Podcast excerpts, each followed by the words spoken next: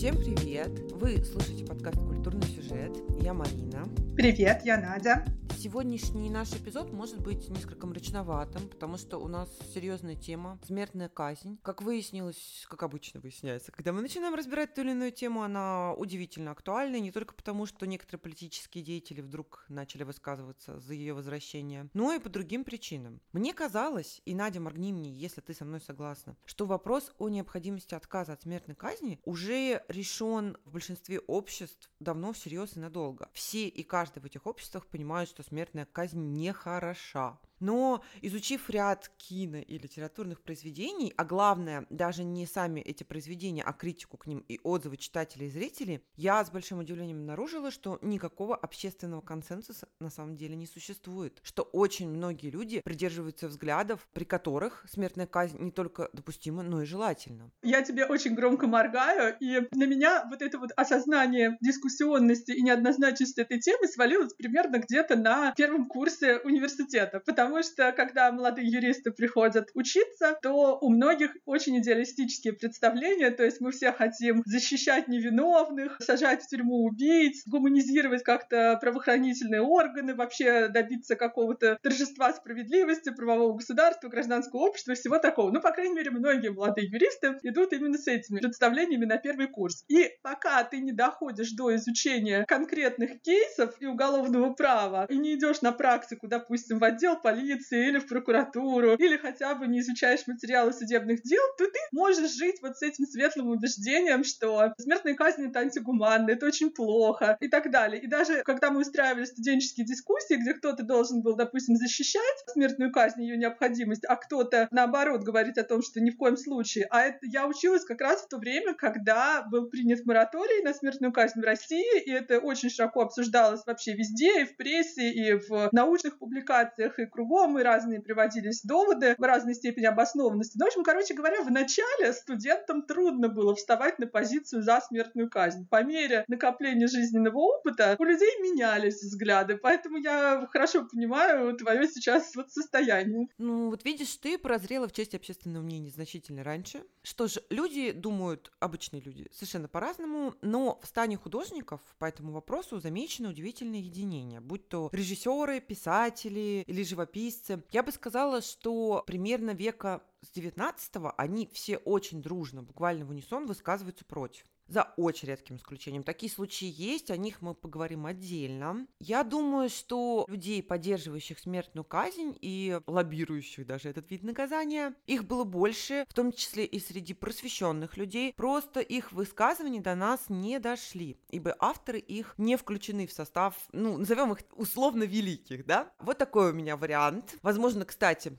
они не включены в состав тех самых великих именно из-за своих убеждений. Это правда. И при этом как будто бы есть консенсус на тему того, ну, был консенсус, как минимум, когда еще считалось, что искусство должно чему-то учить, как будто бы вот эти гуманистические прекрасные идеи о том, что жизнь нельзя отнимать по человеческой воле, о том, что каждый достоин там второго шанса, что человек может раскаяться, что вообще должно торжествовать добро, и убивая преступника мы множим убийства. Вот это вот все как будто бы должно менять общество общество, но почему-то не особо меняет. Вот как ты на это смотришь? Знаешь, мне кажется, что общество все-таки гуманизируется. Я посмотрела много статистики и опросов общественного мнения по разным странам, в том числе до и после отмены смертной казни. Прочитала несколько нон-фикшн книг на эту тему. Книгу одной иноагентессы, которая называется «Право на жизнь». И прогресс, конечно же, есть. Просто история, она, понимаешь, она такая длинная. Ничего не происходит по щелчку пальцев. Нам, конечно, хотелось бы, чтобы после отмены негуманной меры наказания, доходчивых разъяснений объяснений, чем она была так плоха, люди проснулись бы добрыми, все понимающими, но так не бывает.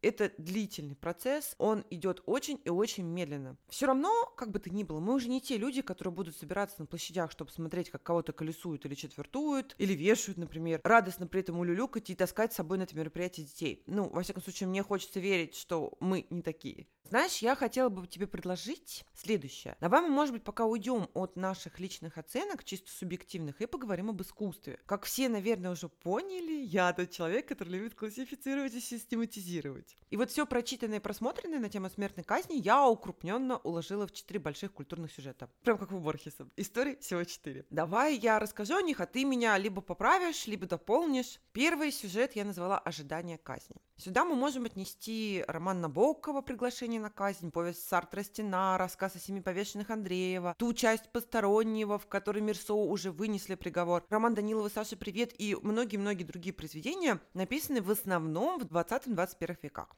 Ну и зачинатель этого культурного сюжета в художественной литературе, как мне кажется, Виктор Гюго и его «Последний день приговоренного к смерти». Возможно, и раньше что-то такое писали, но вот как-то в истории Гюго остался таким первопроходцем. Второй сюжет это сюжет о борьбе со смертной казнью, и здесь я имею в виду как явление в целом, и институт смертной казни, так и попытки отменить конкретный приговор, вынесенный конкретному человеку. Главный поставщик культурных сюжетов этого типа, пожалуй, кинематограф. И тут добро пожаловать в Голливуд, потому что очень-очень много таких фильмов, «Жизнь Дэвида Гейла», «Просто помиловать», «Правое дело», ну то есть их действительно очень много. Третий сюжет моей раскладке – это непосредственно сама смертная казнь. Вот момент ее совершения, процедура. Он очень характерен для живописи. Любое распятие Христа, собственно, это он и есть. И часто встречается в больших романах как эпизодический, сквозной, не являющийся темой произведения, потому что если вдуматься, то история человечества – это история смертной казни тоже. В прогрессивных европейских странах, ну, в Испании, Франции, Великобритании, ее отменили только во второй половине 20 века. Без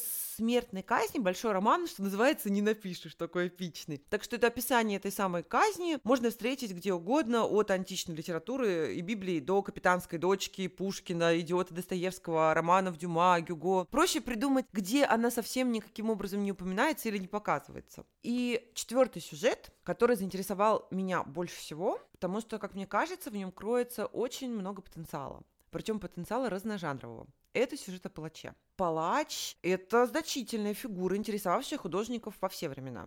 Она может быть наводящей ужас, мистической, сакральной, таинственной, трагической, даже комической. Ну, потому что, да, есть такие произведения, где палач — это комический персонаж. С палачами было связано множество суеверий. Люди боялись их, осуждали, пытались понять, иногда сочувствовали. Все, что касается фигуры палача, от сюжетов о средневековых палачах-изгоях до истории сталинских палачей, эпохи Большого террора я отнесла вот в этот вот четвертый глобальный сюжет – палачество. Тут у нас и кино, и поэзия, и фольклор, и тексты песен. Произведения могут быть посвящены конкретно палачу, как стихотворение Сологуба, например, «Нюрнбергский палач». Или палач может являться сквозной фигурой, как, например, Сир Илен Пейн в «Игре престолов». Это вот мой четвертый сюжет. Собственно, все. Надя, есть ли тебе что добавить? Ты знаешь, в целом я, наверное, с тобой соглашусь. Единственное, что как для себя, когда я думала. Я не скажу, что я так хорошо готовилась к подкасту, как ты, но я думала недолго об этом. И отдельно как-то у меня стоит вот от всего этого сюжет того, как человек дошел до жизни такой. То есть вот когда у нас есть приговоренный преступник, и больше всего автора произведения интересует его путь. Что же его толкнуло на это преступление, почему он так вообще себя повел, а могло ли быть как-то по-другому, какие к этому были общественные предпосылки, какие личные предпосылки. И вот, ну, как говорится, называется «Путь на эшафот». Кстати, я с тобой согласна, да. Это, конечно, отдельный сюжет, даже, скажем так, про сюжет всех сюжетов.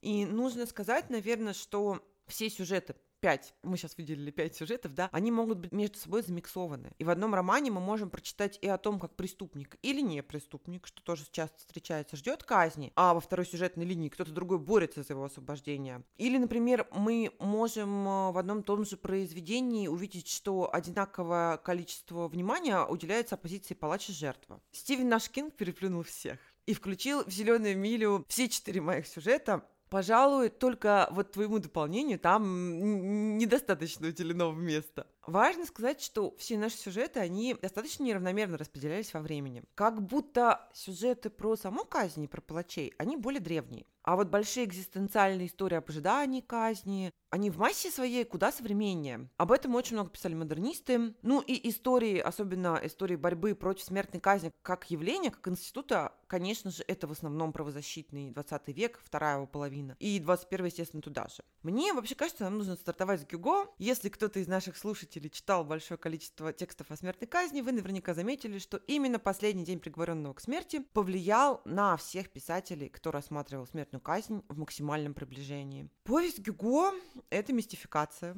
которая увидела свет не под его авторством, а как дневник реального человека, приговоренного к смертной казни. Понятно, что писатель руководствовался исключительно гуманистическими мотивами, пытаясь вызвать в читателях эмпатию, повлиять на общественное отношение к самому явлению. Поэтому он скрыл свое имя и вот это все мистифицировал. Очевидно, что переживания реального человека, они больше должны были тронуть читателей, чем вымышленные переживания вымышленного героя. Я должна сказать про Гюго, если не печальное, то неприятное. И сегодня его повесть рождает странные ощущения. В отличие от наивных читателей XIX века, мы, конечно, сразу угадываем здесь руку писателя. Я уверена, что, читая я это сочинение без обложки, как рукопись без указания авторства, я бы не повелась на реальный дневник. Очень уж художественно, очень уж нереалистично, очень уж патетично. Даже для нашей сегодняшней темы, которая предполагает некоторую патетику и пафос, да, написано сочинение Гюго. Ну и мы помним, да, что мы люди, пережившие постмодернизм, а может еще живущие в нем, и это, конечно, накладывает отпечаток я согласна, что мы просто привыкли в 20 и в 21 веке уже гораздо более личным, исповедальным каким-то текстам и уже всерьез верить, что человек, который вот должен умереть по приговору суда, вот он так пишет и такое пишет, это ну, невозможно. Но здесь, наверное, можно читать э, эту повесть как исторический уже почти что документ, то есть вообще помнить, когда жил Гюго, что это вот романтизм и прочее. Но и также тяжело читать «Отверженных» всерьез, где он тоже много рассуждает о несправедливости закона, о том, что могут быть несправедливые приговоры, о том, что, что такое каторга, как это ужасно, как все это ломает судьбы людей. Но вот все это вместе все равно в голове какой-то сразу мюзикл включается по отверженным. Вот, вот и здесь что-то такое. То есть всерьез переживать герою, ну, наверное, в 21 веке уже невозможно. Но при этом как-то понятно, что это фундамент для десятков если не сотен других авторов, которые на этом а, фундаменте что-то свое строили, вплоть до последних каких-то произведений, вроде «Саша, привет» Дмитрия Данилова, который в прошлом году вышел. Да, Данилов отсылает часто именно Гюго, не к Набокову, с которым мы можем увидеть куда больше параллелей в его романе. Слушай, ну вот с Гюго мы выходим на отдельную системную проблему, как мне кажется. Даже не то чтобы проблему, он тема для дискуссий. Человек, приговоренный к казни, не может так писать. А как может писать человек, приговоренный к смертной казни? Какие чувства этот человек испытывает? Буквально каждому произведению на тему смертной казни либо критиками, либо читателями, либо вообще всеми предъявляются одни и те же претензии. Это нереалистично, с психологизмом беда, и вот все в том ключе. В общем, все пишущие так или иначе упрекаются в недостоверности. Вот мне, например, очень нравится рассказ «Семи повешенных Андреева». Я бы даже назвала его такой энциклопедией смертной казни, что ли. Там и про отношения общества, и про палачей, и про разные типы реакций на приговор, как самих приговоренных, так и их родственников, и все того же общества. Там много экзистенциального социального. Особенно в первой главе, описывающей министра, который как раз избежал покушения. Философского там много тоже. Мне повесть Андреева нравится художественно. Там есть невероятно тонкие детали, типа калоши, упавшие с ноги приговоренного, а после казни остающийся вот так вот чернеть на снегу. Мне нравится он по спектру эмоций, которые там описаны, который вызывает сама повесть, и по широкому набору представленных характеров. Ну, для меня это одно из лучших произведений Андреева, наравне, наверное, с Судой и Скриотом. Но, тем не менее, Андреева очень критикуют в том числе Лев наш Николаевич Толстой, которому Андреев и посвятил свое сочинение, он говорил, что это все, мол, фальшиво и совсем не то, и писать так о казнях нельзя. Во множестве отзывов и критических рецензий я видела, что вот современные читатели тоже пишут про психологическую недостоверность. Ну и у меня вопрос вообще ко всем, к себе, кстати, часто тоже. А откуда наши представления берутся о поведении человека, которого должны казнить? Кому мы в этом вопросе в принципе можем мерить? Едва ли не единственный автор, получается, на которого мы можем положиться, которого мы не можем упрекнуть, это Достоевский, испытавший все то, о чем пишут в наших э, культурных сюжетах про ожидание казни на себе. Но Достоевский — это Достоевский. С чего мы взяли, что все люди чувствуют одинаково? В общем, как ты думаешь, что эта претензия, она имеет право на существование? Ну, не знаю, я думаю, что любые претензии имеют право на существование, так же, как и любые произведения. Думаю, что еще очень много зависит от э, характера и темперамента читателя. То есть, если читатель читает про какого-то героя, думает, вот, я бы, наверное, тоже так думал, тогда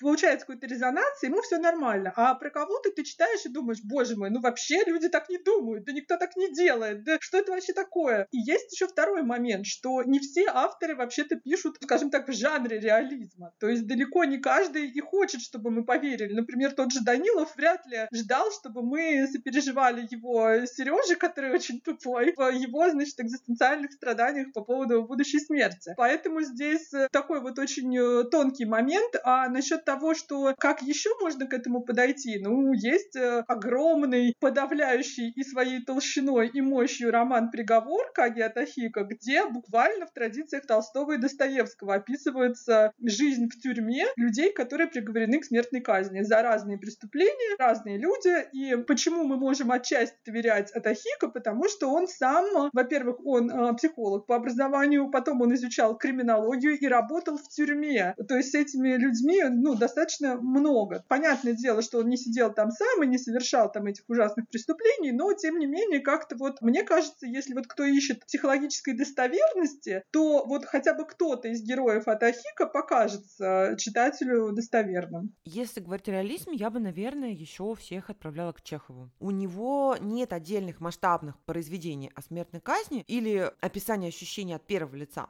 Ну, или я просто не знаю такие произведения, что вполне реально, потому что Чехов написал много всего. Зато я читала его публицистику, точнее, ну, наверное, путевые заметки, очерки, да, не знаю, как еще назвать, «Остров Сахалина» из Сибири. И читателям, которого вот как раз хочется ультрареализма, суровой такой сермяжной правды, им к Антону Павловичу однозначно. Им туда дорога. Вспоминая Чехове, кстати, я могу сказать, что он во многом противоречит другим авторам в описаниях эмоций приговоренных. Ну, не то чтобы противоречит, просто его опыт наблюдения, он решительно отличается от опыта или фантазий прочих писателей. Так Чехов, например, пишет, я сейчас цитирую, что на Сахалине еще не было случая, чтобы преступник шел на казнь бодро. Он пишет, что люди плачут, падают в обмороки, находятся в состоянии совершенно невменяемом. Не то чтобы другие авторы не говорят о таком поведении, просто почти у всех, кто описывает смертную казнь, обязательно найдется храбрец, который бы взял себя в руки и с гордо поднятой головой ступил на эшафот. Абсолютно спокойным, хотя бы внешне и толкнул какую-нибудь речь такую вдохновляющую. Именно, Надь, именно. О речах у Чехова и речи нет. Вот простите за каламбур. Конечно же, если читать исторические хроники и верить им, случаи, когда люди встречали смерть, что называется, достойно, они были. Ну, а тут я вспомню еще и Камю, который в своем эссе «Размышления о гильотине» пишет, что то, что нам кажется поведением человека с сильным характером, встречающего смерть гордо и хладнокровно, на практике чаще всего оказывается молчаливым шоком и неприятием происходящего, да, в том самом психологическом смысле. У Камю, нужно сказать, был тоже свой опыт наблюдения за казнями, потому что и во Франции, и в Алжире, собственно, французской колонии, смертные приговоры при жизни Камю все еще выносились и исполнялись, с чем, собственно, Камю, как огромный гуманист, и пытался бороться по мере своих сил. В общем, при Камю смертная казнь существовала и прекрасно себя чувствовала, и он тоже знал, о чем пишет. И я повторюсь, по его мнению, героическое на обывательский взгляд оказывается именно непониманием происходящего. Кстати, к вопросу вот принятия и понимания, если читать внимательно те самые тексты об ожидании казни, особенно произведения экзистенциалистов, ну и, может быть, абсурдистов, мы можем четко вычитать те самые пять стадий принятия неизбежного, о которых все всегда вспоминают и говорят. Там отрицание, гнев, торг, депрессия и, собственно, самого принятия, если таковое происходит в тексте. Тут интересно, что если Google не обманывает, впервые эти стадии были четко артикулированы аж в 69 году. То есть после того, как, например, тот же Сартер написал свою стену. Это вот такое просто интересное наблюдение. Возвращаясь к Камю, если я правильно понимаю, вот если длить эту тему с этапами принятия, да, которую я сейчас затронула, то человек, гордо глядящий на гильотину, он, скорее всего, застрял где-то на стадии отрицания или депрессии. Э, ну, это, конечно, моя формулировка. Я думаю, что здесь, э, конечно, было бы неплохо снова пригласить Александру, которая бы как психолог нам все объяснила, как это бывает, или как это хотя бы может быть теоретически. Но по-дилетантски я могу сказать еще одну мысль, которая мне пришла в голову, когда я вот думала как раз об этом, о том, что как много мы, как общество и как люди, которые еще живы и, возможно, даже не приговорены ни к чему, требуем от человека, который вот уже стоит рядом со своей смертью, чтобы он был там мужественным, красивым, бодрым, э, достойным. А у него-то вообще другая проблема. Или вообще не проблема. То есть он уже остался один сам с собой. Он умирает в одиночестве, да, как все мы умираем в одиночестве. Поэтому, мне кажется, все вот эти вот наши какие-то идеалистические представления, они, ну, нужно бы их засунуть куда-нибудь себе в карман. Ну, знаешь, Надя, возможно, Набоков бы, например, с тобой не согласился. Для него то самое достойное принятие смерти было прям важным. Он, например, немало рассуждал о том, что уверен в Гумилеве, вроде того, что уж Гумилев-то достойно принял смерть. Вот, так что я, конечно, согласна с тобой. Я полностью с тобой согласна. Ну, Набоков, понятно, он известный эстет. Я могу предположить, что крики и визги, мольбы и омороки, это, знаешь, для него пошленькая. Ну, Набоков известный эстет, а я столь же известная фанатка этого эстета. И, кстати, на слово фанатка я изображаю кавычки. Э, этого эстета как писателя и как человека. Поэтому могу немножко или немножко передергивать, да, язвить. В общем, просьба вычеркнуть из протокола мою предыдущую реплику, она не объективна. Ну, мне кажется, что у Набокова еще и какой-то личный такой опыт, э, ну, не в смысле опыт э, быть приговоренным, а вот опыт, э, сложившийся из представлений о его там родных, о его семье. Его же отца убили по политическим мотивам. И вот эту смерть он считал достойной. То есть вот человек боролся за свои идеи и был убит. Это трагедия, но это достойная смерть. А смерть, когда ты там в слезах, соплях и умоляешь тебя там не расстреливать, это, ну, по его дворянским, эстетским и снобистским представлениям, конечно же, смерть недостойная. Раз уж мы заговорили о Набокове, я зацеплю то, что ты раньше говорила. Не все авторы, работавшие с темой смертной казни, создавали реалистические произведения. Собственно, вот как раз Набоковское приглашение на казнь при всем желании реалистическим не назовешь. Как и, например, Кавку в исправительной колонии. И то, и другое это скорее абсурдизм. Важно вот что, что само явление смертной казни и процедуры настолько абсурдные, что даже в максимально реалистических произведениях таится, да, в общем, почему таится-то? Даже не таится, он явлен во всей красе, тот самый абсурд. Например, сразу в нескольких текстах, кажется, у Гюго и Андреева, но и где-то еще это было, мне встретился момент, того самого обморока или припадка у шафота, или незадолго до казни приговоренному становилось физически плохо. И вот в такой ситуации к нему приглашают врача, который его откачивает, приводит его в чувство. Если это не обморок, то он его лечит. Если он тяжело заболел за день до казни, например, окружает вниманием и заботой. И сам вот этот факт, он уже говорит об абсурде всего происходящего. Общество решило, что человек должен понести наказание в виде смерти. Не все ли равно, умрет ли этот человек за день до казни от сердечного приступа у себя в камере, или будет гильотинирован на следующий день. То есть этот элемент бессмысленности происходящего, он присутствует почти в любом произведении, независимо от того, в каком стиле оно написано. Это правда. И э, некоторые авторы, художники с этим работали. Например, есть э, потрясающий фильм Нагиса Асими 68 года, который называется «Смертная казнь через повешение». Он основан отчасти на реальном деле. Там молодого человека приговорили к смерти за ну, жестокое преступление, и приговор приводит в исполнение. В Японии до сих пор существует смертная казнь. Это одно из таких демократических вроде как и высокоразвитых государств, которое вот не отказывается от своего права казнить людей, и действительно людей там вешают. Есть очень четкая процедура, как это происходит, и фильм как будто бы с этого начинается. То есть он такой на документалку похож, вот как там его выводят, куда его приводят, где он стоит. Но случается невероятное. Человек почему-то не умирает. Его достают из петли,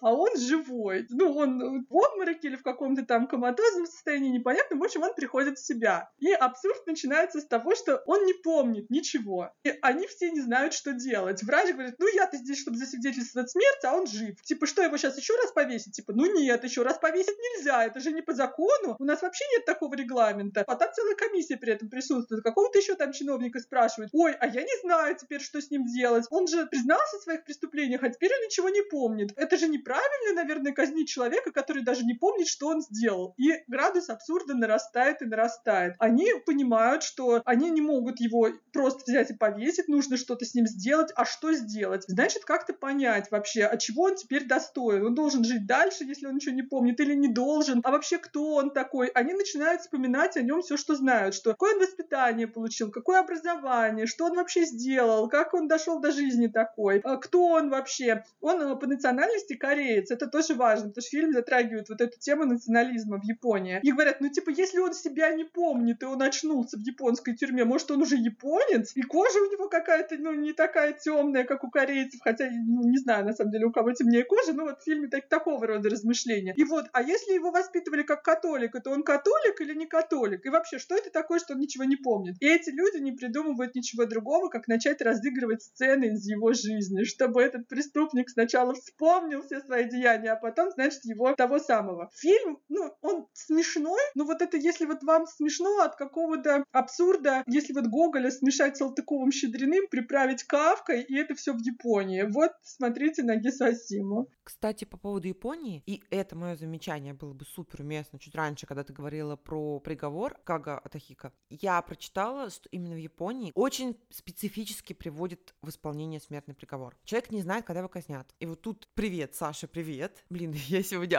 автор дурных каламбуров. То есть в Японии а, приговоренный может прожить и 5, и 7, и 15 лет после приговора. И это не американский вариант некоторых штатов, когда с казнью преступника медлит как с невозвратным действием, чтобы убедиться в том, что обстоятельства дела не изменятся. Спойлер, это не помогает. В Японии это ожидание и неизвестность как будто включены в понятие наказания. И очень сильно меня это впечатлило, ну, естественно, в негативном плане. Это прям пытка пыток. В моем личном представлении, впрочем, многие писатели смотрят на этот вопрос также, ожидание без надежды на спасение – это вот прям пытка высшего уровня. Собственно, об этом в «Идиоте» пишет и Достоевский. Отсутствие надежды – вот это самое страшное. Достоевский говорит, что даже истекающий кровью человек во время встречи с разбойниками не теряет надежды, что вот как-то он выживет. В то время как у приговоренного этой надежды нет. Кстати, здесь еще надо бы вспомнить рассказ Грина. Помнишь, в самом первом нашем эпизоде про счастье я его страшно ругала. Я говорила, что его рассказы невозможно приторные. Оказывается, не все. Вот рассказ «Загадка предвиденной смерти» мне очень даже понравился. Это такой совсем короткий рассказ, он действительно неплох. Там никакой сахарной ваты, все очень компактно по делу, без лишнего мрака, зато даже с интригой и с интересной идеей. Даже двумя идеями, одна из которых рифмуется с тем, что я раньше говорила про ожидания. Мне очень хочется на спойлер я не буду, потому что мне кажется, что можно его прочитать, это займет две минуты. Ну, он не дурной. Ну, я понимаю, как раз вот э, приговор от Ахика, о котором я уже сегодня говорила, он во многом об этом. То есть и эта книга подтверждает тот факт, что в Японии действительно некоторые люди годами ждут казни, и они вынуждены как-то жить в это время. То есть, а это же тоже жизнь, это же не только ожидание казни. И как раз Атахика деромантизирует, ну, просто максимально все эти вещи. У него там все эти преступники, книги, мы причем про них узнаем через какое-то время, что, ну, в основном они по заслугам получили свой приговор. Ну, тут можно спорить, да, и быть либо противником, либо сторонником смертной казни как меры наказания, но тем не менее. То есть там нет вопросов, что сидит кто-то невиновный совсем там. Нет, они все что-то сделали, очень плохое. Но как они вот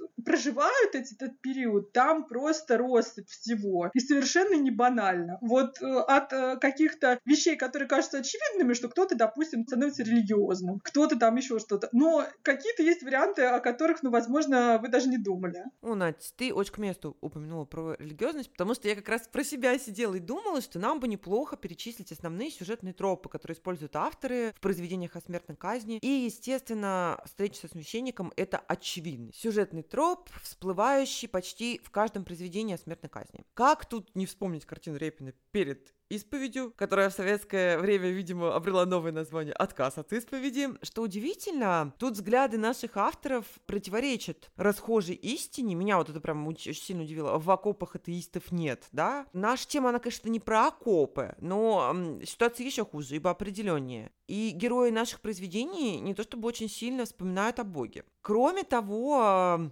большинство приговоренных либо отказывается от встречи со священником, либо эта встреча заканчивается неприятным инцидентом, каким-то спором, истерикой, чем-то вроде того. А кто-то, как юноша из рассказа Леонида Семенова «Смертная казнь», говорит о неверии перед казнью и совершает предсмертный религиозный обряд ради успокоения родных. Чеховские герои пьют с батюшкой водку. Они, собственно, едва ли не для этого его и позвали. В общем, об искреннем религиозном чувстве или новообращении и раскаянии почти никто не пишет. Повторюсь, меня это очень поразило. В том смысле, что мне логичной казалась скорее обратная история. Знаешь, как в песне Талькова про бывшего под Исаула и 9 граммов свинца, наступает момент, когда каждый из нас у последней черты вспоминает о Боге. В общем, я удивилась, что такого мало. Ну, кое-что есть, конечно, и интересно, когда верующие люди идут к Богу другими тропами, минуя священнослужителя. Тут я вновь должна упомянуть Андреева, о котором уже много сегодня говорила, и, наверное, чуть подробнее рассказать его повести.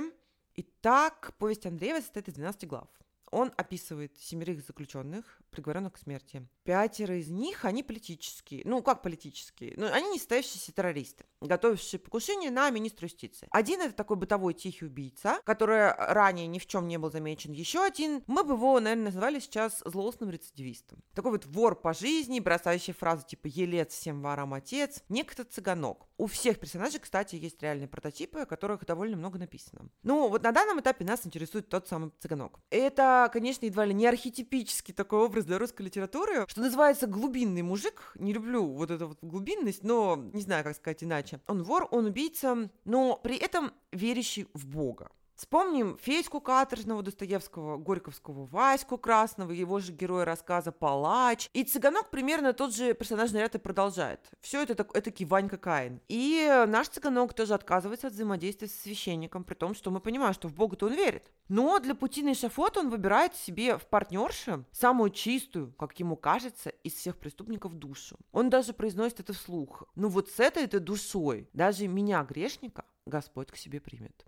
Но мне кажется, здесь еще очень важный мотив э, того, что люди не хотят быть с другими людьми, что, возможно, у людей приговоренных есть какие-то свои отношения с Богом, свои какие-то представления о том, что будет после смерти, но они не готовы довериться другому человеку, а, а все-таки священник любой религии это человек, хотя, ну, как он служитель Божий, там и все дела, но тем не менее, что типа нет, человек, ты не в этой, не на этой чаше весов стоишь, ты не рядом со мной, ты меня не поймешь. Поэтому я как-нибудь напрямую с Богом. Ну, знаешь, может, ты права. Для отказов, конечно, может быть масса разных причин. У того же Гюго, если я правильно помню, герои пытаются поговорить со священником. Но эта попытка проваливается, потому что священнослужитель оказывается совершенно не чутким, не способным разговаривать с человеком, оказавшимся в той ситуации, в которой оказался главный герой. И да, этот троп тоже повторяется в отдельных текстах. Возможно, авторы хотят нам сказать, что каким бы ни был служитель Бога, даже самым искренним, желающим приговоренному лишенному добра, человека, обреченного на смерть, он уже не может утешить. Смертника отделяет от остальных людей стена. Ты права, да, священники тоже люди. К тому же люди, которым не предстоит через час встретиться с виселицей. Если опять до Чехова, то у него и сам священник что-то такое понимает.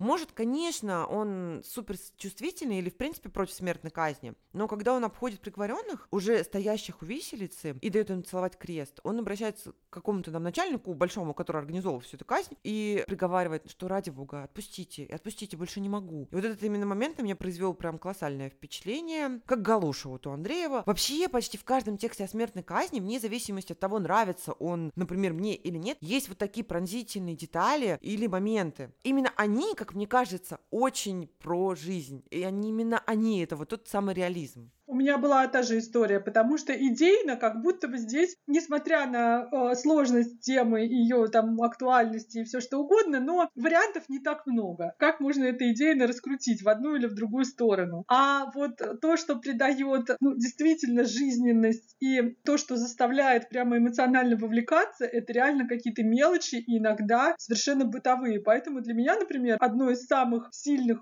впечатлений и вообще моих любимых произведений на эту тему, и даже не только на эту, это короткий фильм об убийстве Кшиштофа Кислевского. Э, то есть где, ну, вот такой социалистический пейзаж, это Варшава, зеленовато-серые тона, это панельные дома, то есть это все, что мы видели, это фильм 1987 года. То есть вот кто жил в конце СССР, в принципе, может себе представить эти пейзажи легко. И персонажи изначально нам показаны такими, ну, очень обычными, которые они делают какие-то обычные вещи, ну, может быть, неприятные даже. То есть там герой, которому 20 лет, он приезжает из провинции в Варшаву, там, не хочу говорить шароебится, но шароебится по Варшаве и делает много вещей, за которые его бы любой человек осудил, ну, любой нормальный человек. И есть второй герой таксист, он уже средних лет, он тоже ездит по Варшаве, и он такой весь неприкаянный, и себя, может быть, как-то соотносит с бродячей собакой, которую он иногда кормит, и больше ни с кем в этом мире. И потом, естественно, ну, поскольку короткий фильм об убийстве, происходит убийство. И мы знакомимся еще с одним человеком, это молодой адвокат, который как будто бы на фоне всех вот этих других такой самый благополучный. У него любимая работа, он действительно горит своим делом, у него есть девушка, он хочет чего-то прекрасного, но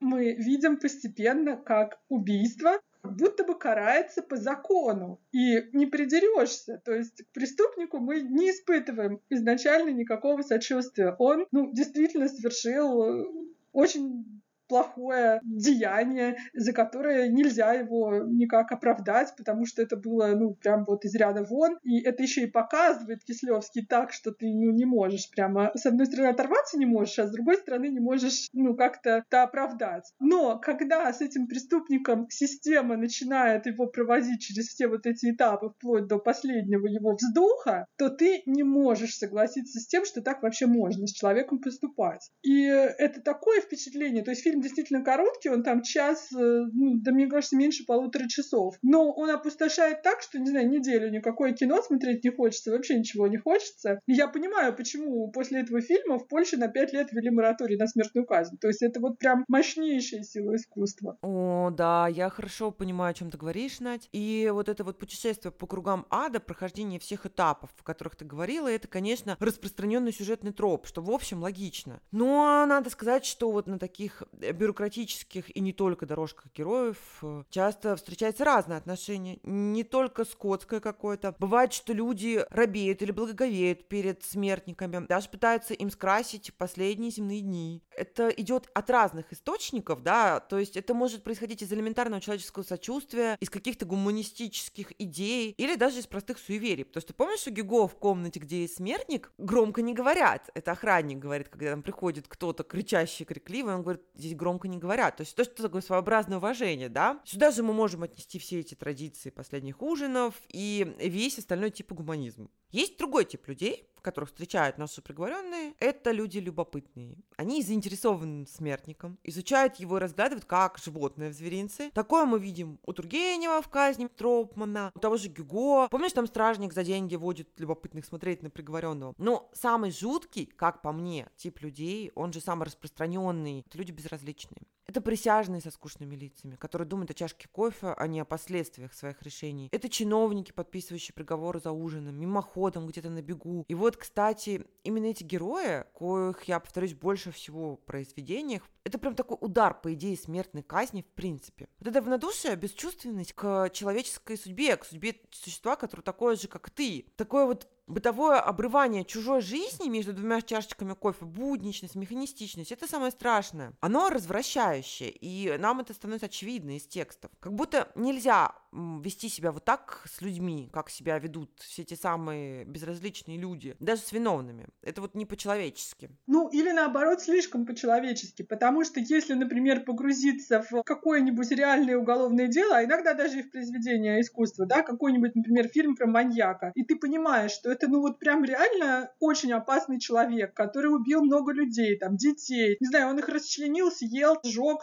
что угодно сделал, и, ну, чего он еще может заслуживать? Ну, как будто бы, ну что, мы его должны всем обществом кормить в тюрьме еще 20 лет, которые он там проживет, а вдруг он сбежит, а вдруг он там в тюрьме еще кого-нибудь убьет? Ну, как бы вот есть вот это вот такая звериная какая-то справедливость, особенно если ты родственник потерпевшего, допустим, да, или друг, и вообще тебя это очень лично задело, то ты его хочешь сам в клочья разорвать, не то, что, чтобы его по закону казнили. Но когда начинаешь думать о том, что тогда как бы все общество превращается в убийцу, то есть когда мы говорим, это же тоже короткий фильм об убийстве, когда ты заканчиваешь смотреть этот фильм Кислевского, ты очень не понимаешь, а какое убийство имелось в виду, первое или второе. И как бы вот про это начинаешь думать. Я, собственно, об этом и говорила, да. Даже не о зверином желании мести, а именно о безразличии, о том, что ни один мускул не дрогнет вот это равнодушие, рождающееся в системе смертной казни, оно очень и человеческое тоже, да. Но оно ведь выходит за ее пределы, да. И раз уж мы заговорили о развращающем влиянии всего института, время вспомнить патриарха. Если многих обсуждаемых сегодня авторов интересовали переживания конкретных людей, приговоренных, их семей, палачей и прочие мелочи, то Лев Николаевич, конечно, родил о благе и, главное, о нравственности общества в целом. Сейчас я, возможно, буду предана слышательской анафеме, ибо посмею покуситься на святое. Я прочитала пару-тройку эссе из статей Толстого, не только о смертной казни вообще, но абсолютно утвердилась в своем убеждении, которое у меня появилось еще раньше, что Толстой очень слабый публицист в сравнении с тем, какой он романист, ну или просто автор художественной литературы. Сейчас мы будем конкретно говорить о его статье «Я не могу молчать», направленной как раз против смертной казни. Перед этим я хотела вспомнить «Войну и мир». Например, вот эту сцену, когда французы казнят москвичей, виновных в поджогах. В тот замес как раз попадает и Пьер. Сколько там деталей, способных сказать нам о влиянии смертной казни на людей больше, чем все эссе Толстого. Вот эта дрожащая челюсть старого французского солдата, убирающего тела казненных. Ведь он, ну, уже не молодой человек, он человек, участвовавший в боях, он видел смерть, он видел месиво войны, он видел разорванные тела. Но здесь он не в силах сдержать эмоций. Вот это все куда значительнее, чем назидательные вопли Толстого с кафедры. В своем эссе Толстой бесспорно прав. Смертная казнь развращает все общество, всех людей, принимающих в ней участие. Но его крик в статье, а это именно крик. Ну, понятно, от чего он кричит, сделаем эту скидку, но тем не менее взятым им тон, он истерический. Он совершенно не способен повлиять на людей, стоящих на других позициях, и переубедить кого-то. Это как будто ор в пустоту. Вот знаешь, пост в Facebook, который ты пишешь для себя, обличаешь там власти, грозишь им кулаком, стыдишь, но не более. Это вот эмоция, и как будто у этой эмоции нет какого-то требуемого для публицистики подкрепления. Ну и да, вот к вопросу обличения властей, которое есть в «Не могу молчать», мы ведь можем вспомнить толстовского же Хаджи Мурата. Насколько это убедительно сделано им в художественной прозе, вот не убавить, не прибавить, прям какая-то идеальная пропорция. И в публицистике вот как-то все не очень, на мой взгляд. Толстой приводит очень странные доказательства своей позиции, вроде того, что его друг художник как-то хотел нарисовать палача, но тот отказался позировать в принципе, ушел в какое-то глубокое подполье и не выжелал с художником общаться. И вот значит, этот палач, а он, кстати, человек из народа, он понимает, какое небогоугодное дело делает. То есть даже народ понимает, как все это мерзко. Достаточно неубедительно, если честно, интересно, потому что мало ли причин, по которым человек, особенно с такой работой, как палач, может избегать публичности. Я не могу не сравнить Толстого с Камю. Я понимаю, что это люди разного времени, люди разных культур, из разных стран. Но, тем не менее, они оба опубликовали эссе против смертной казни вот с примерно одинаковыми мыслями, такими ключевыми. Но насколько же размышления о гильотине убедительнее эссе Толстого? Там есть и логика, там есть какая-то выбрана правильная тональность, там структура текста гораздо какая-то более соответствующая. Это прям такая продуманная работа с аргументами, заставляющими заставляющими, возможно, дрогнуть людей с разными типами мышления и восприятия. Оно нацелено как на людей рациональных, так и на людей эмпатичных, на этиков. Эссе Камю, как мне кажется, оно заставляет думать о проблеме. А противников его позиции, обдумав, искать аргументы, если они не готовы за нее сдвинуться, да? В то время как естественная реакция на статью Толстого – это зажать уши руками. В общем, не надо было Льву Николаевичу выбирать вот этот вот тон. Я не знаю насчет надо или не надо, но я с тобой согласна, что меня бы, например, это тоже не убедило, потому что это такой крик, а, а с криками, ну, ну такое, да, как э, человек, который привык ходить в суды, я прекрасно знаю, что если одна из сторон ведет себя истерично, то судья обычно бесится. Ну, и вот я сейчас выступаю как тот судья, который бесится от чужой истерики, как ты, в общем-то, правильно это оценила. Несмотря на то, что я, как человек, как гражданин, я против смертной казни. Я считаю, что ее не должно быть. Надя, я тоже. Я думаю, что наши слушатели уже все поняли про нас. Да. Ну, вдруг, да, а, вдруг кто-то скажет, что мы кровожадные женщины, гарпии, медузы, горгоны и кто угодно еще. Но, тем не менее, мне кажется, что нужно к этому подходить взвешенно и ну, с, с разных как-то сторон, потому что нельзя забывать о жертвах, нельзя забывать о целой цепочке жертв. А, об этом сейчас есть много исследований, что любое убийство, например, или другое тяжкое преступление, например, там тяжкий вред здоровью какой-то, да, который привел к инвалидности или к чему почему-то это порождает целую цепочку пострадавших. То есть не обязательно это, не знаю, мужья, жены, родители, дети. Это, ну, прямо очень большой круг людей, которые испытывают э, разной степени моральные страдания, не только моральные, и иногда это психосоматику переходит и так далее. То есть мы не можем говорить, что ой, мы сейчас простим всех, значит, убийц, всех насильников и заживем. Не заживем. Это как-то все сложнее устроено. Но к Толстому вопросики даже не потому, что он, ну вот как-то так вот слишком эмоционально высказывается, а потому что я все время думаю, ну он же супер тонко описал отношение человека к смерти, например, смерти Ивана Ильича. Это не приговор, но это приговор другого рода, да, приговор, как говорится, высшего, высшего суда, да, и там это настолько берет за душу, настолько ты просто проникаешься. И насколько же в эссеистике вот никак не прибирает. Да, да, да, да, да, я ровно о том же. И я еще раз скажу, что это не только про «я не могу молчать», это про большую часть эссеистики Толстого в принципе. Она скучная, она всегда очень оценочная. Там часто не хватает какой-то аналитики. Ну, наверное, именно Толстой мог позволить себе писать вот такие эссе.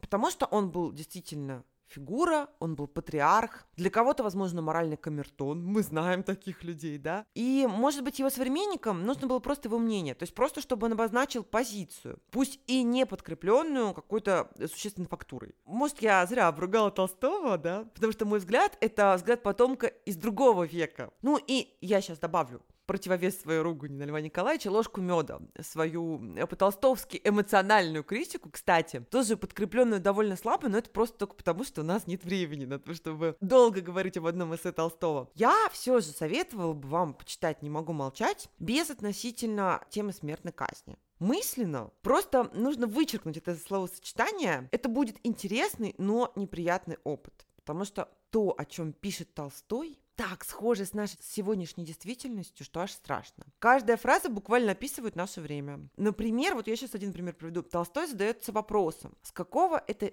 фига группка русских решает, как жить финлянцам. Пусть финлянцы это сами решают. Ну, это я вот прям...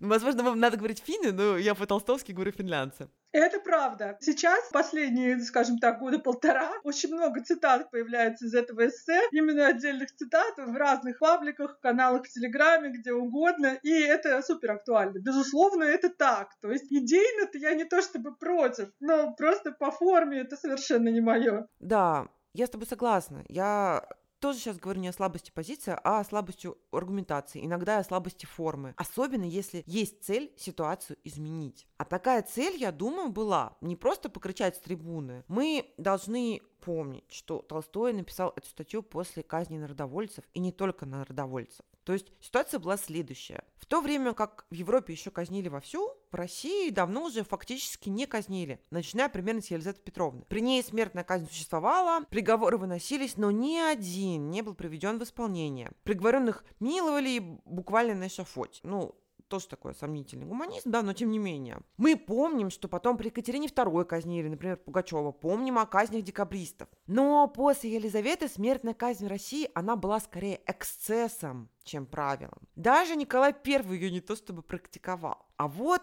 с появлением террористических организаций, с началом покушений на чиновников и царственных особ, смертную казнь возобновили. Дальше военно-полевые суды, столыпинские галстуки, и уже за неполитические вещи тоже стали выносить смертные приговоры. То, что мы видим, собственно, у Андреева. У интеллигенции, у гуманистов и прочих просвещенных был шок от возвращения в прошлое мракобесия. Но были и шансы на борьбу, потому что само общество в целом уже было в некотором роде отвыкшим от смертных казней. Ну да, тем более в России еще и было много оправдательных приговоров, даже для тех людей, которые что-то сделали уже. То есть это же тоже там Вера Засулич и все вот эти вот случаи. То есть э, российское правосудие, оно не было отсталым и каким-то антигуманным, вот дореволюционное, как его пытались представить э, советские какие-то источники. Ну, оно было не без перегибов, но тем не менее, то есть э, были шансы. Да, да, шансы, возможно, действительно были, ну, как мне кажется. Ну, к слову о полемике и о реакции общества. Я обещала в самом начале рассказать о редких случаях, когда люди и культуры занимали позицию оправдания смертной казни. И я выберу один кейс из области литературы, из области русской литературы. Ну, то есть как из области литературы? Опять речь не о художественном произведении, а о публицистике и позиции литератора, а именно Василия Жуковского. И позиция эта нужно признать неожиданно, потому что Жуковский в свое время ходатайствовал за декабристов и даже кое-кому помог. Так вот, Василий Жуковский написал очерк. Ну, вернее, это потом стало очерком или статьей, а сначала это, он просто переписывался с Александром II в бытность того еще цесаревичем. Кажется, это 50-й год, 850 год. Мысль поэта состояла в следующем. Он протестовал против смертной казни, но не против самого института, который, по его мнению, необходим и сам по себе является едва ли не божественным актом, а против устоявшейся процедуры, лишенной необходимой сакральности. То есть смертную казнь просто организовывать неправильно. Это мешает душе преступника раскаяться и попасть в Царство Божие. А это-то раскаяние и попадание в Царство Божие и есть цель смертной казни. Приобщить человека к вере и спасти его душу для другой жизни. Важно, что ровно те же самые аргументы о спасении души использовала и церковь поддерживающая смертную казнь. Я сейчас говорю не только о церкви русской времен Жуковского, я говорю о церкви в принципе, как институте, о церквях в других странах и в другие времена звучали одни и те же слова. Ну, Жуковского почти отменили, причем посмертно. Чернышевский высказывался в том духе, что вот эта вот статейка полностью дискредитировала все его заслуги как общественного деятеля. Лесков его недобро вспоминал, который, кстати, ну, такой как бы патриархальный человек, консервативный, от него можно было бы всякого ожидать. Толстой, конечно же, тоже не молчал. С одной стороны, странно, что все так возбудились и прицепились к этому уже умершему Жуковскому, потому что основная полемика происходила, когда Жуковского все же не было в живых. С другой стороны, видимо, как раз играет роль тот факт, что кейсов с оправданием и даже одобрением смертной казни среди просвещенных людей было так мало, что, в общем, грех не высказаться, что называется, и не пуститься в полемику даже с усопшим. В общем, про Жуковского я вспомнил не для того, чтобы как-то обсудить обсудить его взгляды. Ну, просто надо было рассказать хотя бы о ком-то, кто находился по другую сторону баррикад. Душа же моя рвется поговорить о художнике Василии Верещагине. Тут у меня будет к тебе, Настя, конкретный вопрос. Я ужасно люблю Верещагина. Я думала, что если бы он жил в наше время, наверняка он был бы каким-то военкором. Возможно, бы ему даже дали какого-нибудь пулицера за снимки в горячих точках. И признали иноагентом. Да, и признали иноагентом тоже наверняка. Так вот, у художника Верещагина есть трилогия. Так называемая э, трилогия казней. На картинах изображены казни в разные эпохи в трех разных империях. Первое – распятие Христа, тут, собственно, империя римская. На второй картине казнь сикхов британскими солдатами, то есть империя у нас британская. А на третьей картине казнь заговорщиков России. Трилогия была создана после казни народовольцев и, собственно, была ей же и навеяна. Такой вот художественный отклик, можно даже сказать, наверное, рефлексия художественная, да. На меня эта трилогия произвела большое впечатление и в совокупности, как задумка, идея, и по отдельности картины мне понравились каждая по-своему. Предположу, что что, наверное, на людей в основном самое мощное впечатление производит картина с британцами и сикхами. Потому что в ней сикхи в белом привязаны к британским пушкам, а солдаты готовятся к залпу. Это такой тип казни, который назывался «Дьявольский ветер». Англичане вообще отрицают, что они его использовали, и были очень недовольны картиной Верещакина, но художник парировал. Он говорил, что ему рассказывали об этом лично, причем не кто-нибудь, а сразу несколько английских генералов. В общем, картина Верещагина – это достаточно прямое высказывание, прям в лоб. Другие две картины устроены несколько иначе. Мы практически не видим приговоренных. Фокус внимания на толпу, собравшуюся посмотреть на казнь. Как мне кажется, эти картины сложнее композиционно и художественно. На картине, где распинают Христа,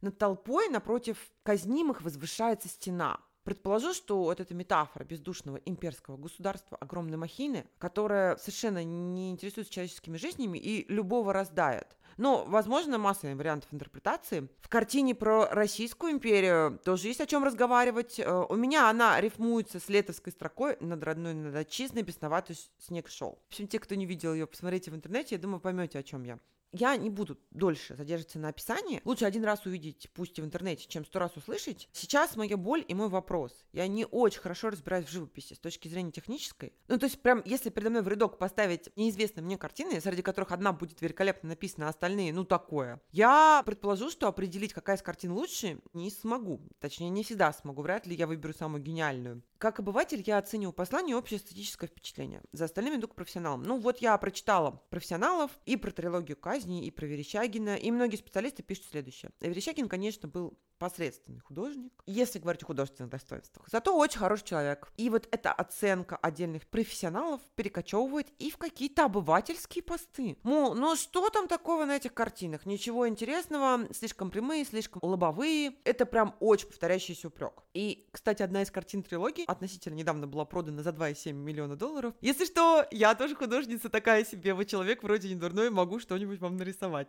На фоне моего знакомства с критикой Верещагина, вот я как раз задумалась о прямых высказываниях в искусстве, о том, обязательно ли искусство должно быть сложным, чтобы быть, ну, какое бы слово подобрать, ну, значительным, да, великим, что ли. Я помню, когда мы в младших классах ходили в Третьяковку, единственная картина, которую я запомнила хорошо, была «Апофеоз войны». Я не просто запомнила, как почувствовала, что ли, да, прочувствовала это все. Совершенно оглушительный эффект. И вот если говорить о том, что искусство, в принципе, что-то может поменять в мире, как-то определить взгляды людей, почему многие думают, что прямое высказывание, считываемое семилетним ребенком, это плохо и не художественно. Ну вот кто сказал, что искусство должно быть сложным? Тем более, когда работает с такими темами, как война, смертная казнь и так далее. Короче, и наконец-то я добралась до вопроса. Через огромную преамбулу. Можем ли мы, по-твоему, Надь, считать условные верещагинские картины большим искусством? О, я считаю, что однозначно можем, тем более, что вся история искусства говорит нам о прямых высказываниях. Потому что я не сразу как-то к этому пришла, но когда как раз думала на тему нашего подкаста, вдруг на меня как-то, не знаю, не то, что с ней зашло откровение, но, в общем, упала стопка книг с верхней полки, и я поняла, что вообще-то в культурных сюжетах со смертными казнями просто тьма тьмущая. То есть все жития святых. Чаще всего святые заканчивали плохо. То есть это все мученики, да, которых четвертовали, колесовали, раздирали дикие звери, им там отрубали головы, руки, ноги, груди, все что угодно. В общем, если вы хотите энциклопедию пыток, то, в общем-то, можно почитать вот про святых христианских и все об этом узнать. Потом, главный христианский сюжет, он вообще-то про смертную казнь, как некоего бога-человека или человека или бога, тут уже зависит от религиозных убеждений, воспринимающего искусство или религиозный текст. В общем-то, да, Христа убили по приговору суда, по законам того времени по имперским законам Римской империи. Он был виновен в призывах к свержению действующей власти, ну и во всем, в чем сейчас тоже любят обвинять людей. То есть и вот, вокруг одной этой смертной казни возникла одна из крупнейших мировых религий, у которой миллионы последователей. Поэтому мы все живем в этой парадигме, когда нам напрямую говорят миллионы сюжетов с распятиями, миллионы сюжетов о муках Христа, о муках других э, святых мучеников и кого угодно. Даже для неграмотных людей средневековья изображались в церквях кругом всякие сцены мучений кого-нибудь, да, и у каждого святого почти есть какой-то артефакт, у кого кого-то это что-то одно, чем его убили, у кого-то это что-то другое. Кто-то держит свои глаза на ладошке, потому что ему выкололи эти глаза и все прочее. И я не понимаю тогда претензий к Верещагину. Ну, опять же, я не искусствовед, я не могу оценить, насколько он был новатором, не новатором, хорош ли он как живописец, но это впечатляет. Безусловно, никакое искусство не может защитить человечество от войн и других ужасов, к сожалению. Но, возможно, без того же апофеоза войны людей, которые относились бы к войне проще и бездумнее, было бы больше. А значит, значит, было бы больше и войн. Я как-то смотрела документалку про войну в Вьетнаме, и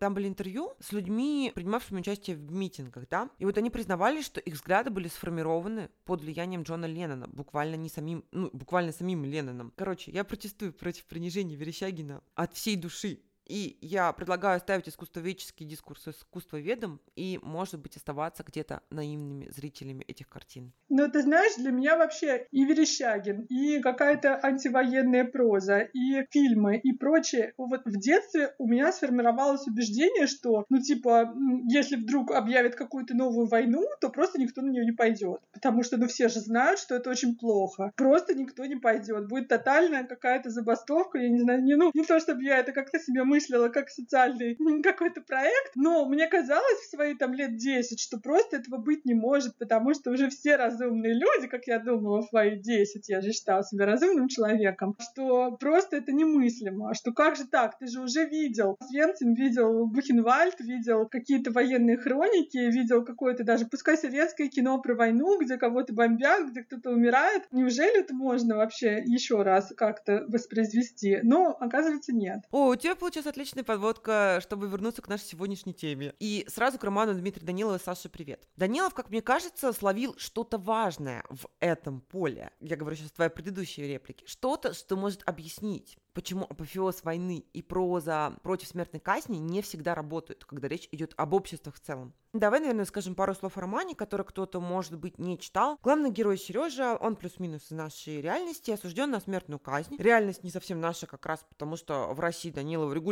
исполняют смертные приговоры, причем выносят их не насильникам и убийцам, а с другие типы преступления. Сергей преподаватель вуза, и он приговорен за сексуальную связь со своей студенткой. Мир сегодня гуманен, поэтому осужденным предоставляет самый комфортные условия для ожидания казни. Да и казнь проводится гуманным способом, ну, считается, что гуманным. Каждое утро приговорен заключенный отправляется на прогулку по коридору, в котором расположен, кажется, автомат, да, тот самый заглавный Саша. Никто не знает, когда он решит выстрелить. Собственно, вокруг реакции Сережи и его семьи на приговор и выстраивается весь роман.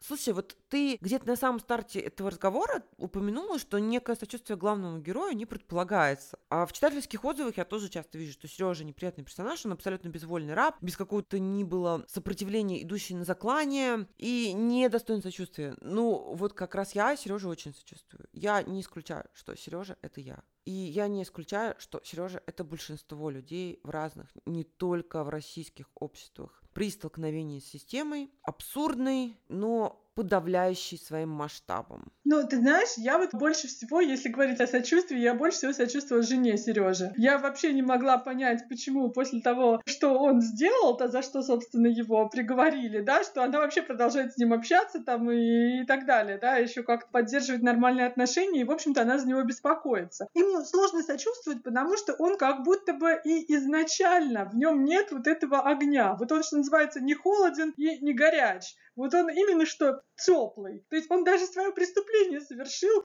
фиг знает зачем, да, то есть вот если бы он это сделал по большой страсти, по большой любви, по какому-то порыву, по свержению чего-нибудь, нет, он это сделал неизвестно зачем, неизвестно почему. Потом его закономерно э, закрыли. Ну и он также, да, он принял свою судьбу, я его совершенно не осуждаю за безволие, потому что, ну да, если ты один против системы, а ты один, и Данилов показывает общество, где действительно распалась связь и времен, и людей, там никто ни с кем не близок. Ни друзья, ни родные, ни супруги, ни ученики и учителя там или не знаю кто еще. То есть там даже нам показывают, что в тюрьме даже те люди, которые сидят, вот их уже приговорили. Они там, в общем-то, могут общаться, да, они, их убьют неизвестно когда. Может быть, они проживут еще 50 лет, потому что такой рандом. Они там не заводят отношения между собой, потому что как будто бы и это не нужно. Им вообще ничего не нужно. Да, человеческие отношения в романе Данилова это чистый симулятор. Они есть, но их нет. Как будто в гуманистическую эпоху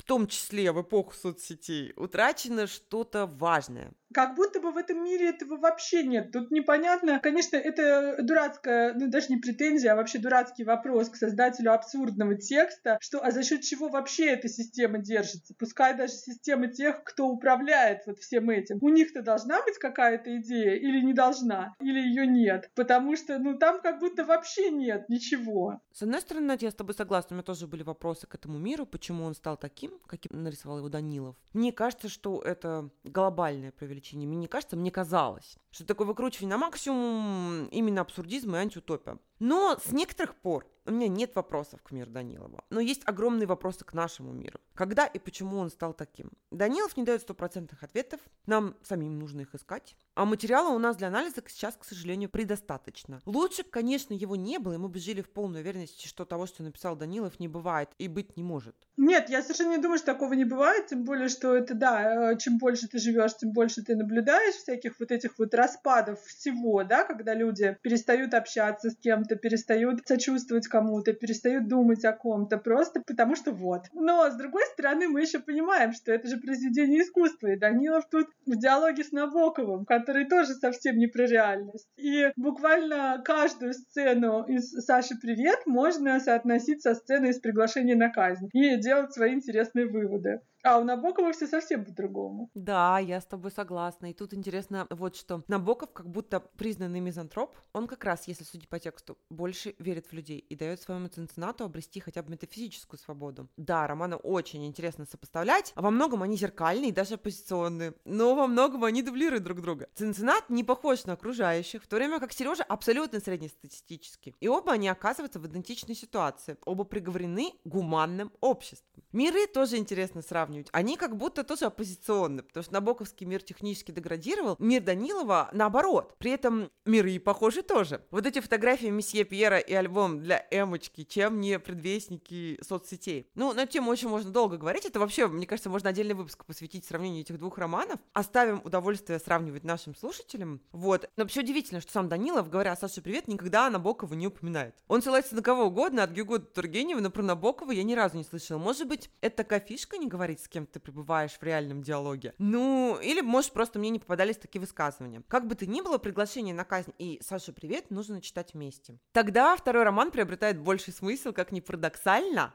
и первый тоже. Знаешь, о чем нам еще надо поговорить, Надь? Наверное, стоит вспомнить когда ты говорил про христианские сюжеты, но я отвлеклась на что-то другое. В общем, пришло время для «Зеленой мили» Стивена Кинга и экранизация Драбонта. Да, ну куда уж мы без нее, да, мы не можем обходить слона, да, делать вид, что его нет в комнате, да. Именно, слон всегда с нами. Я пошла на риск, и к подкасту пересмотрела «Зеленую милю». Величайший фильм всех времен и народов, который во всех рейтингах и топах всегда где-то на верхних строчках. Он подарил нам одного из худших злодеев современности, а худший в этом случае тождественен лучшему. То есть вот а, сопоставить садисты Перси можно разве что, ну, наверное, по зрительской ненависти с медсестрой Рэтчет, да, из фильма Формана. Ну и, может быть, учитывая последние веяния, там, с каким-нибудь Джоффри Бартоном или Рамзи Болтоном из «Игры престолов». Про риск я сказала потому, что когда я смотрела фильм в первый раз, Кажется, я училась на первом курсе университета, ну или в каком-то выпускном классе. Я обливалась слезами пару часов, там чуть ли не до тахикардии дошло. В этот раз я держалась лучше, но была близка к подобному состоянию. Экранизация «Зеленой мили» на сей раз вызвала у меня ощущение когнитивного диссонанса.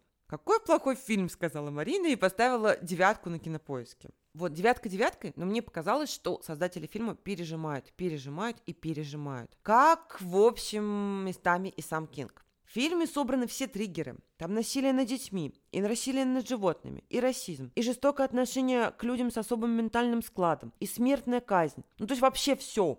И вся тяжелая артиллерия, она там есть. Мы с тобой же как-то затрагивали вопрос намеренной манипуляции читательскими, зрительскими чувствами. В общем, я как-то не очень против, чтобы искусство манипулировало в определенной мере. Оно вообще-то предназначено воздействовать на ум и сердце вместе или там по отдельности. Но в «Зеленой миле» как будто прям овердоз. Ну, я с тобой согласна, да, что это такое, ну, очень жирно. Ну, прям вот, ну, не надо. Ну, что называется, мы уже все поняли. Возможно, это фильм просто на более молодой аудитории. И вот как раз я там в свои 15 какие-нибудь, вот э, нормально воспринимала этот фильм, а сейчас мне уже как-то не очень. Да, Надь, возможно, ты права. Но вот мне все равно было ужасно интересно разобраться в собственных чувствах, откуда у меня эта претензия, да, что слишком слезливо, чтобы быть хорошим, и вот как-то это все неправильно, да. Зеленая миля, если вдуматься, это же метафора. Метафора как бы очевидная, но в то же время метафора. Если разбираться, это как раз более сложное высказывание, чем, например, Апофеоз войны. Люди часто неплохие, век за веком распинающие Христа, даже ежедневно распинающие, если отсылать к словам Джона Кофи. Как кофе, только пишется по-другому, да? Я думаю, кстати, многие заметили, что инициалы героя Кинга Джей Си совпадают с инициалами Христа, Джизус Крайст. В общем, как будто высказывания Кинга и Дарабонта, они по форме более сложны,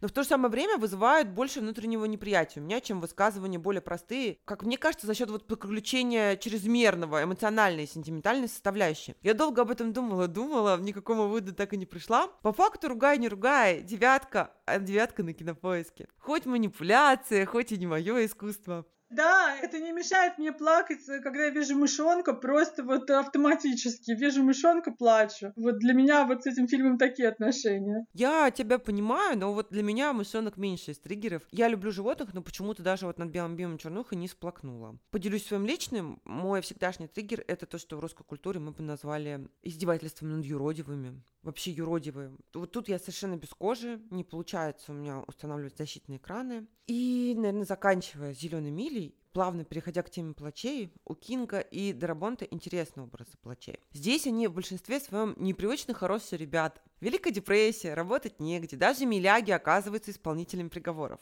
Но в то же время это в некотором роде поверхностный взгляд, образы куда глубже. Я поняла это вот сейчас, пересматривая «Зеленую милю», ибо эти милые люди, они действительно милые, они действительно молодцы. Они уже понимая, что может Джон Кофи и как это влияет на него самого, вполне себе используют его для достижения определенных, пусть и благих целей, пытаясь закрыть глаза на вред, который целительство может нанести самому целителю. Это интересная тема, которую я хотела бы очень обсудить, но мы не можем, потому что времени у нас нет. Поэтому я предлагаю всем зрителям и читателям Кинга подумать об этом самостоятельно. Ну, я соглашусь, да, там есть, э, есть что обсуждать. Это, э, ну, не случайно фильм входит во все там топы рейтинги, все что угодно, потому что, мне кажется, кажется, любой киноклуб э, будет счастлив обсудить такое кино. Да, со слезами, платочками и совместной терапией после. Ну, мы долго разговариваем, надо нам закругляться. Плачей я сегодня свяжу со своими рекомендациями. И Скажу об этой интересной по теме пару слов в следующем блоке, когда уже будем рекомендовать, хотя о плачах я могу говорить на отдельный эпизод. Вообще у меня мысли, цитаты произведения осталось на целый сезон. Вот хронометраж неумолим. Что ж, Надь, давай рекомендовать. А, я думаю, что да, что нам не, не стоит этот выпуск делать бесконечным, и тем более двухсерийным. Лучше сосредоточиться на рекомендациях. И у меня первые рекомендации будет почти развлекательная литература, чтобы отвлечься от всего тяжелого, о чем мы поговорили. Это повесть «Зачем звать их обратно с небес» Клиффорда Саймука. Это классика а, фантастики американской. И почему это относится к нашей теме? Да потому что первая же сцена в этой этой повести, когда суд присяжных приговаривает к смертной казни некоего человека за довольно странное по нашим представлениям преступление. Он как будто бы должен был доставить из одной точки в другую какое-то тело, уже мертвое тело. Но что-то там случилось, как будто бы у него там сломалась какая-то техника. В общем, как будто бы был форс-мажор, а может и не форс-мажор, а может он сам там не справился с управлением. Но, в общем, он это тело не привез сохранным. И его за это приговаривают к смерти. И сначала непонятно, а что ж такое-то? Он не убивал этого человека. Но мы выясняем, что мы живем уже не в 20 веке, а в 20 каком-то втором или 23-м, когда человечество семимильными шагами шло к прогрессу и почти дошло. То есть люди уже на пороге того, чтобы оживлять мертвецов. Но оживлять как? То есть до этого люди уже понимали, что медицина и все остальное идут вперед, и поэтому несправедливо, если люди будут умирать от каких-то болезней, от которых потом найдут какие-то лекарственные средства и прочее. И поэтому все больше и больше люди стали обращаться за замораживанием своих тел после смерти в максимально сохранном состоянии, чтобы потом когда-то их оживили эти ученые. И, естественно, поэтому очень важно было оставить свое тело сохранным. То есть не в клочки разодранным, потому что ты так жить потом будешь, а вот, э, ну, каким-то. И, значит, смертная казнь заключается в чем? Что этому вот преступнику не дано будет воскрешение. То есть всех воскресят, тех, кого заморозили, а его нет. И Саймак предлагает посмотреть на это общество. А как изменится общество, если все будут думать, что ой, когда-нибудь, вот уже скоро, а может через 10 лет, а может через 20, найдут чудесные средства воскрешения и всех мертвых воскресят. Как люди начнут жить? Какие экономические отношения между ними будут? Какие социальные отношения? Как вообще на это будут смотреть там религиозные люди? Как это повлияет вообще на все в мире? И повесть, несмотря на вот такие вроде бы глобальные вопросы, такая, ну, вполне себе бодренькая, живенькая и развлекательная. И не то чтобы погружающая совсем в пучины экзистенциальных каких-то переживаний. А вот такая моя рекомендация? Так, ну, у моей рекомендации я уже сказала, что они сегодня будут связаны с яркими образами плачей. Займу три минуты интересным из темы палачества, и потом буду советовать фильмы. О плачах много писали в разные времена, в том числе из-за их особого положения. С одной стороны, во многих культурах они были неприкасаемыми, в худшем смысле, едва ли не как в Индии, да. Их стигматизировали, и это очень любопытно, потому что само общество принимало решение казнить, но того, кто это решение выполнял, оно делало изгоем. С другой стороны, палачи имели часто особую власть. И вот один из примеров такой власти, в некоторых европейских странах единственный человек, который мог спасти спасти женщину от казни, ну, исключая монарха, разумеется, это палач. Мне кажется, это идеальный сюжет для любовного или приключенческого романа. Средневекового фэнтези или около. Палач спасает приговоренного, и вот дальше как-то у них там завязывается что-то или не завязывается. Для фэнтези и средневековых приключений фигура палача, она вообще едва ли не магистральная. Кстати, по музыке тоже хорошо видно, потому что музыканты, любящие готическое или средневековое, они часто о плачах поют там «Пикник», «Ария», «Киш». Ну и собственно, романа с сюжетом, о котором я говорю, про палача, спасающего приговоренную, я пока не нашла. Но такое ощущение, что я вернулась в наш предыдущий выпуск о «Синей бороде». Ибо любовных романов, таких эротических романов, в коих фигурирует палач тьма тьмущая. И в российском литературном поле, и в западном. Везде аннотации гласят что-то «он проливает кровь»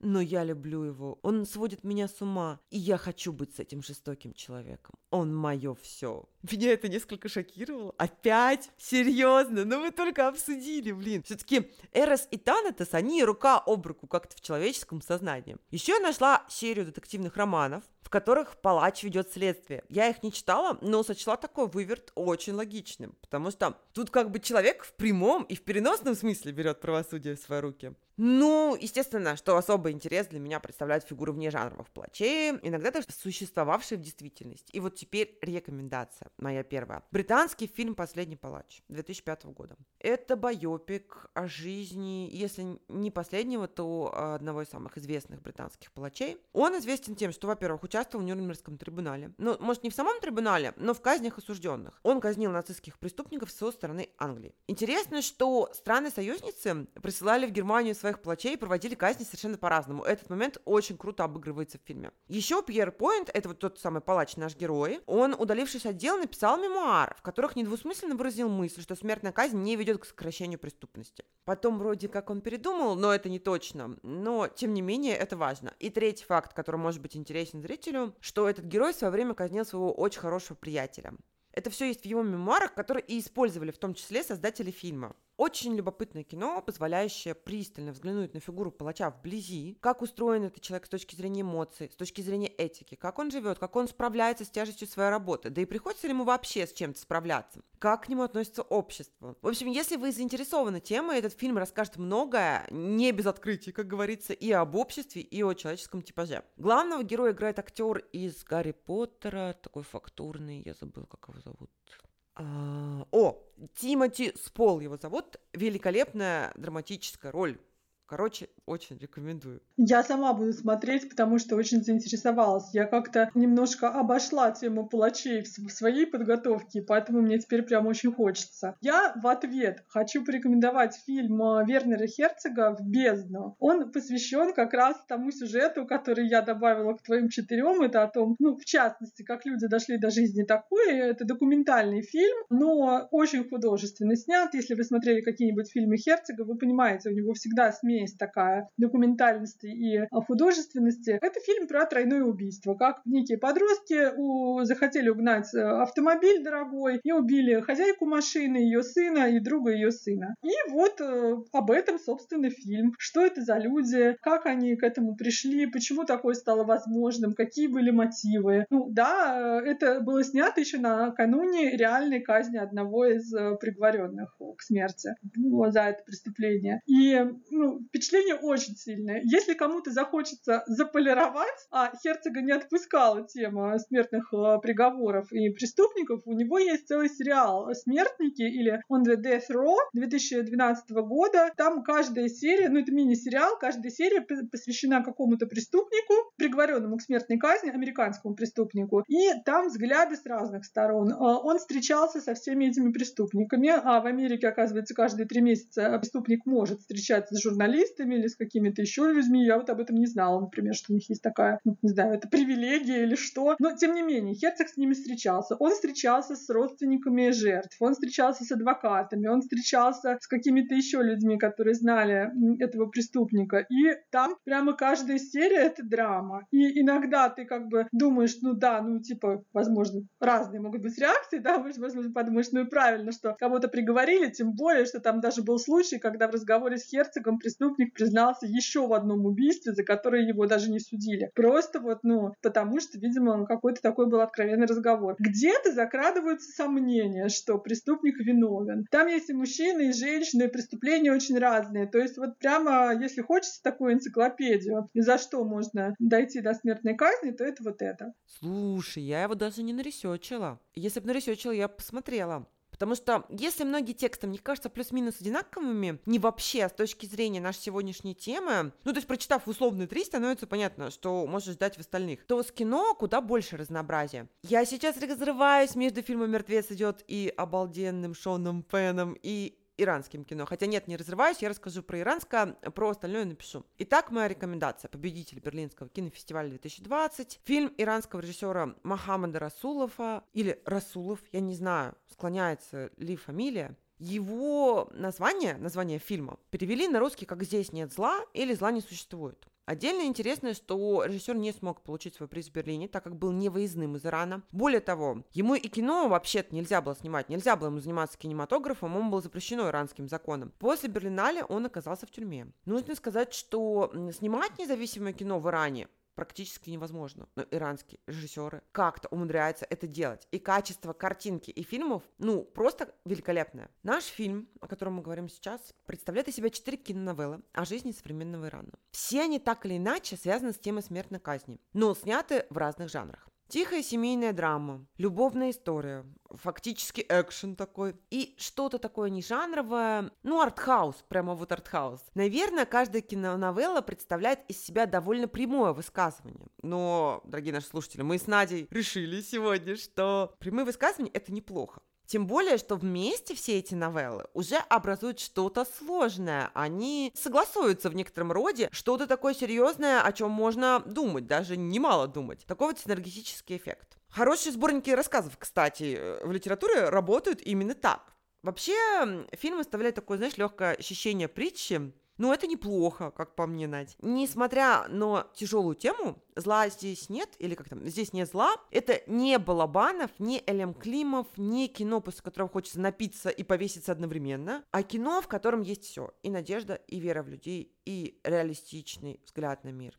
Отдельно я хочу про название сказать. Когда мы говорим о негуманных явлениях, фактически преступных, и слышим название «Здесь нет зла», на ум неизбежно приходит Ханна Аренд с ее концепцией банальности зла. И да, она не ни при чем. Этот фильм действительно диалог с Аренд, диалог интересный, потому что режиссер и противоречит Ханне, и одновременно подтверждает ее слова. То есть он и оппонент, и союзник. У нас кажется, перевели название не очень точно. Можно сказать, даже переврав оригинальный смысл. На фарси дословно оно звучит с упоминанием не зла, но дьявола. То есть здесь нет дьявола, а не зла. Ну, как бы послание в том, что это не дьявол, ребят, это делают люди. На английский э, его тоже перевели, судя по всему, так же некорректно. There is no evil. Я, кстати, видела, что там слово «шайтан» в названии есть. Да, Надь, шайтан там есть, поэтому я и завязалась с фарси. Я тоже обратила внимание на шайтана и решила проверить точность перевода. И нарыла то, что нарыла. В общем, я рекомендую этот фильм не только в рамках нашей сегодняшней темы, а в принципе. Смертная казнь, как мне показалось, не главное в этом кино. Там важна дилемма, неизбежно встающая перед каждым гражданином тоталитарного или около тоталитарного государства. Важен этический выбор в ситуации, когда выбор сделать ну, практически невозможно, и осознание его последствий. Нас слушают не только россияне, но в большинстве своем россияне. В общем, это актуальное для россиян кино сейчас. Ну, я думаю, что на этой почти оптимистической ноте нам надо уже завершать подкаст. Да, будем заканчивать. Мы благодарим всех, кто нас дослушал сегодняшний наш длинный выпуск. Мы очень старались, чтобы наш эпизод не был убийственно мрачным. В следующий раз мы придем с более легким контентом. Пока не будем анонсировать в полный голос, но прошепчем, что у нас намечается эксперимент. Если кто-то дослушал до этого момента, то дайте нам какой-нибудь знак где-нибудь в Телеграме или еще где-нибудь, потому что нам все-таки немножко тревожно. Пока-пока. Да, всем пока, до экспериментов.